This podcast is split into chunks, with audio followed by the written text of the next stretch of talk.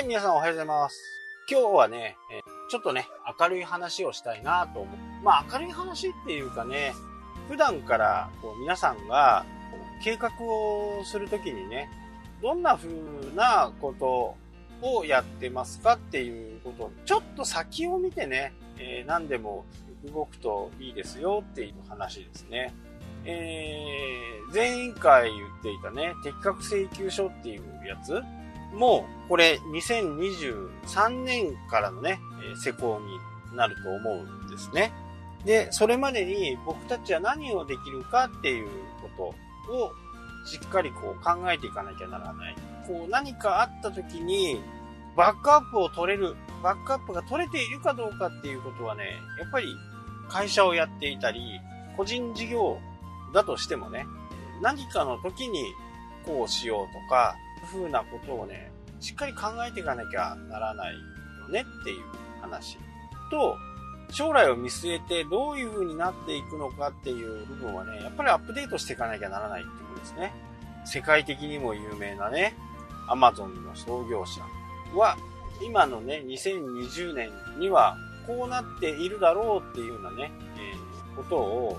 掲げてね、えー企業を運営してました。まあ、会社を運営。古くから言えば、創業の時はね、創業の時から野望があった。でも野望が本当に現実味を帯びて、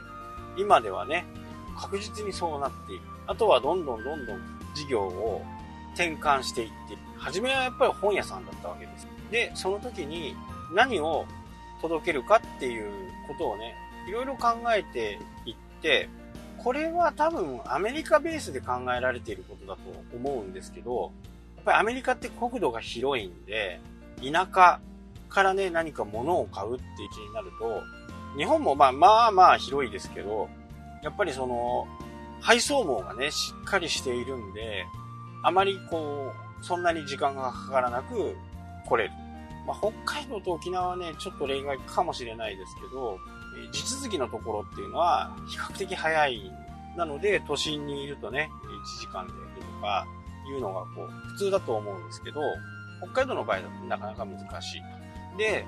そこをね、まず改善するっていうのが、Amazon のね、一番の思い、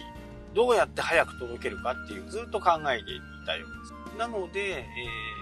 日本で言うとね、今、値段4500円ぐらいになっちゃったのかな ?Amazon プライム会員っていう。あれに入ると、送料無料で、北海道にも中市で着く。今中市になったんですよね。前までね、中2ぐらい。これがこう中市になって、いろいろこう、変わっていってる、いるんですけど。まあ、北海道とかにいるとね、直撃するんですよね、その2日に。中2日になると、注文した、注文を4時、5時、多分5時ぐらいまでがリミット。5時に注文を入れていれば、その日の夜に出荷ができて、まあ飛行機で飛ぶのか、多分列車だとは思うんですけどね、列車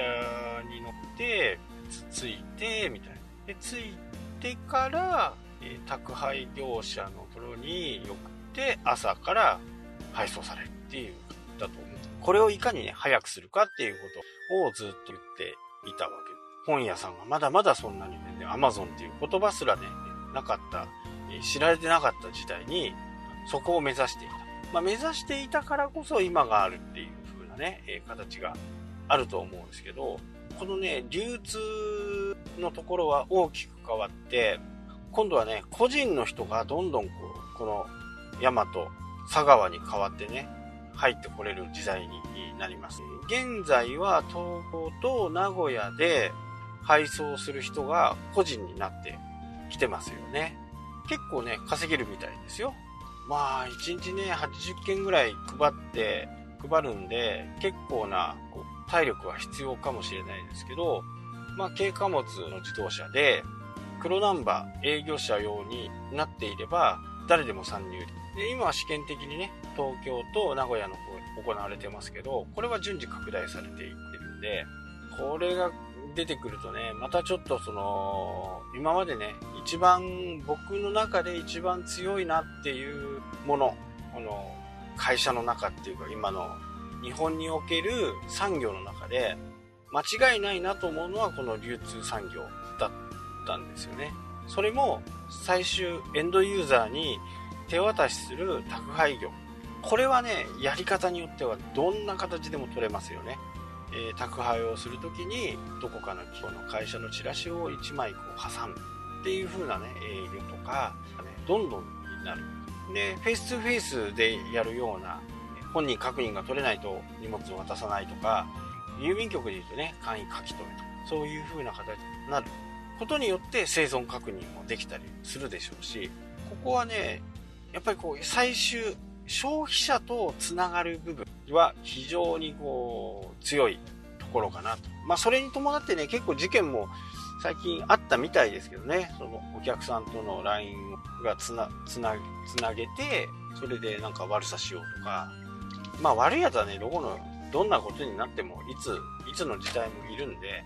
まあそこは注意しなきゃダメです。ここの辺がね、どんどん変わっていくかなと。IT とはいえね、い時代になったとはいえ、最終的に宅配のものを受け取るにはね、人と人がそこで触れ合うことがあるということはね、こう間違いない。長く将来を見据えていくサービスを行うときには、エンドユーザーとね、どう関わっていくのかっていうことが必要になるのか。ただ、言ってしまうとね、宅配の人って人から頼まれたものを頼まれた人に渡すんで、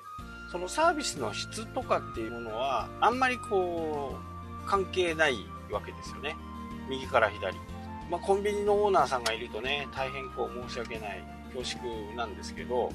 要はコンビニにあるところだと、どこで買っても、まあ、結果一緒なわけですよ。だから自分の好きな時に好きな場所で買っても同じ商品が揃っているっていうのがね、コンビニのいいところであるんで、こう商品を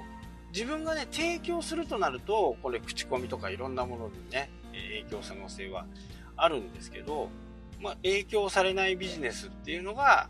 僕はまあ、将来ね、もっともっとこう、クローズアップされてくるのかなっていうふうにね、考えています。はい。というわけで、今日はこの辺で終わりたいと思います。それではまた。したっけ？